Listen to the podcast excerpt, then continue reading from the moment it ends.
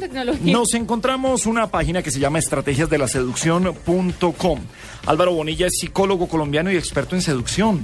Uy, escuche todo esto para que... no, La primera pregunta es que nos explique todo esto. Estudió psicología y filosofía en la Pontificia Universidad Javeriana. Sí. Es uh, Master Practitioner en programación neurolingüística de línea bandleriana. Úpale. En el 2002 se dedicó a estudiar los fundamentos teóricos y prácticos de la seducción, el cortejo, las relaciones de pareja y sexualidad. Doctor Álvaro Bonilla, buenas noches, bienvenido a la nube en Blue Radio. Buenas noches, Gabriel. Un saludo a todos. Mucho gusto estar con ustedes conectados hasta ahora. Bueno, eh, ¿de qué se trata su sitio web estrategiasdelaseducción.com? Eh, ¿Qué encontramos en el mundo virtual?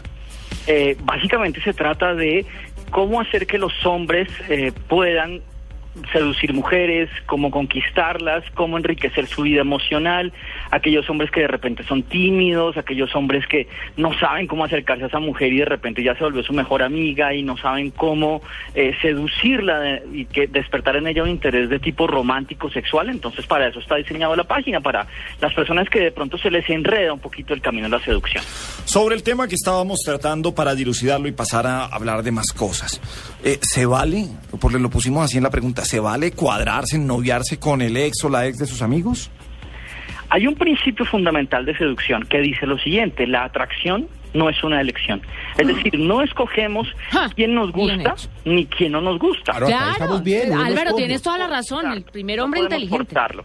Entonces, de entonces, ¿qué implica eso? Otro, otro, otro presupuesto antes de dar mi opinión. Una cosa es lo que decimos y otra cosa es lo que hacemos. Digamos que hay una distancia muy grande entre lo que usualmente decimos que es políticamente correcto y lo que realmente hacemos. Digamos que muchas veces sucede que a uno le gusta la, la novia del amigo. Otra cosa es que se lo diga, otra cosa es que uno lo acepte y otra cosa es que uno le vaya a echar los perros, como se dice coloquialmente, mientras estén en relación. Pero puede suceder que esa atracción siga funcionando cuando esa persona ya no tiene ninguna relación con el amigo y tal.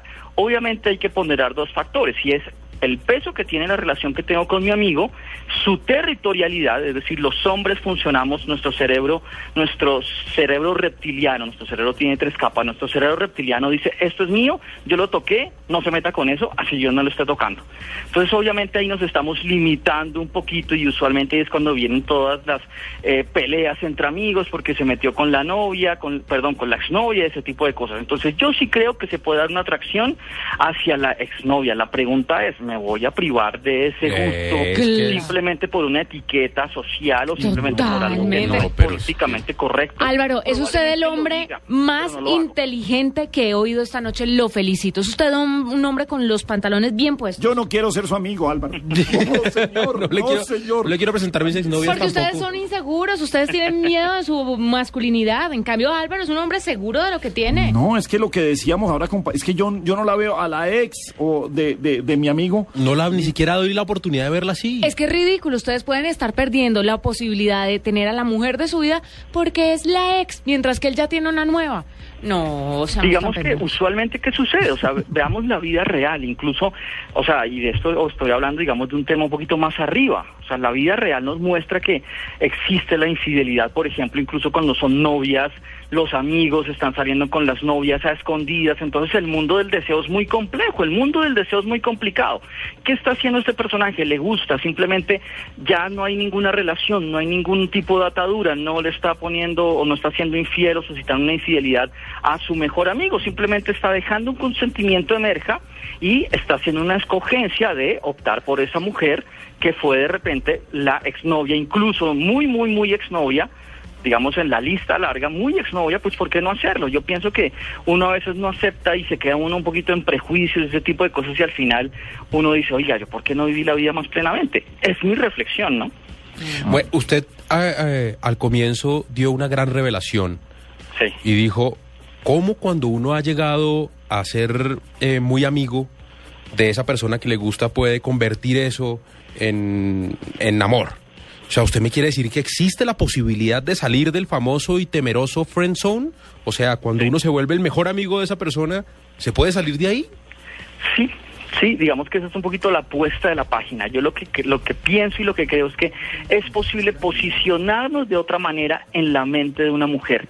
¿Qué sucede? Si uno va a la realidad y si uno hiciera una encuesta, uno se da cuenta que muchas mujeres tuvieron la relación, incluso una relación larga, incluso se casaron con una persona que en un principio no habían visto como un hombre romántica o sexualmente atractivo para ellas. Entonces lo que les estoy diciendo a los hombres es, podemos desmarcarnos, podemos desmarcarnos de esa, de esa visión que nos hizo convertirnos en el mejor amigo, el que escucha todos los secretos, el de todas las revelaciones, el que está siempre disponible, e inyectar un poquito de misterio, inyectar un poquito de impredecibilidad, que es lo que hace que la emoción empiece a generarse y también empezar a cambiar nuestra conversación y volverla desde digamos, a partir de afecto, empezar a generar atracción, haciendo que, por ejemplo, hablemos temas más sexuales, digamos, nos mostremos un poquito más peligrosos frente a la mente de esa mujer. Si esa mujer en algún momento piensa, oiga, este es mi amigo, ¿me está gustando? ¿Será que sí? No, esto no puede ser. En ese momento ya empezaste a digamos, a sembrar esa semilla que te puede servir para salir de la friendzone. Y en, eh, y en su página eh, uno encuentra estos datos, encuentra tips de estos, Sí, o ahí lo que hay es el contacto para, digamos, poder tomar un curso. ¿Hay un curso? ¿Cómo funciona el tema ahí? Eh, digamos que en, el blog hay cerca de 400 artículos que van desde de todo todo tipo de seducción, todo tipo de estrategias, todo tipo de técnicas, también juego interno, porque digamos no simplemente las mañas, sino configurar masculinidad, seguridad, autoestima. Ahorita estoy desarrollando un libro y a partir de noviembre vamos a empezar a desarrollar una serie de cursos y de talleres dirigidos a hombres que quieren mejorar su estima, mejorar su eh, apariencia física, mejorar su confianza y sobre todo enfrentarse a ese mundo femenino con seguridad, generando más que afecto, atracción. Pero no a los ex, hombre, no, puede ser al resto de la población. Claro. Sí, no. No hay una Obviamente, página sol. No tiene que estarse o sea, yo también, ah, digamos que hay una cosa que es cierta, uno tiene que estar gusaneándose a las novias de los amigos. Ah, no, es que una cosa es no, gusanearse. Otra cosa. Sí, otra eso es otra cosa que yo no he entendido porque son hombres de mente corta, mente pequeña. Pero me alegra saber, Álvaro, que hay gente Pero con si una el mente amigo- más abierta como tú. Pero si el amigo todavía siente algo por ella, Es no su es bueno no, para eso Juanita, es un amigo. es un amigo de uno. Para eso es un amigo. Sí, Es un amigo, Hay que no es su ponderar un hermano. factor. Hay que, hay que ponderar un factor y es el siguiente. Supongamos el, el- el siguiente escenario. Digamos que yo tengo un amigo de 10 años con el cual he compartido, no sé, universidad, bachillerato, momentos muy importantes de mi vida.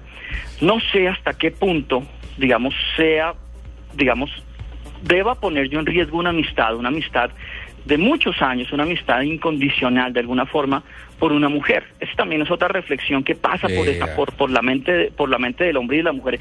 Es un dilema. Entonces, digamos que ahí no tiene que ver y ponderar, oiga, es algo físico, es algo más espiritual, realmente, oiga, realmente esa mujer vale tanto la pena y espero que mi amigo logre entender que también tengo derecho a ser feliz. Álvaro, además porque es que... esto es algo más superficial, no me voy a meter ahí porque simplemente me gusta, quiero un par de noches con ella.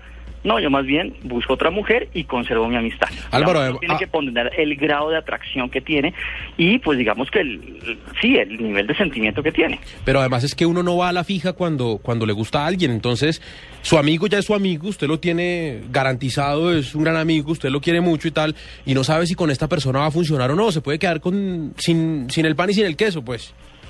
Sí, digamos que ese, ese es un riesgo, digamos que en, en la y eso es lo que hace bonito la seducción, que no- casi nunca vamos a la fija, siempre vamos en una montaña rusa emocional en la cual cualquier cosa puede pasar y eso es lo que hace que genere la emoción, que nuestro corazón vibre, es como una montaña rusa tal cual.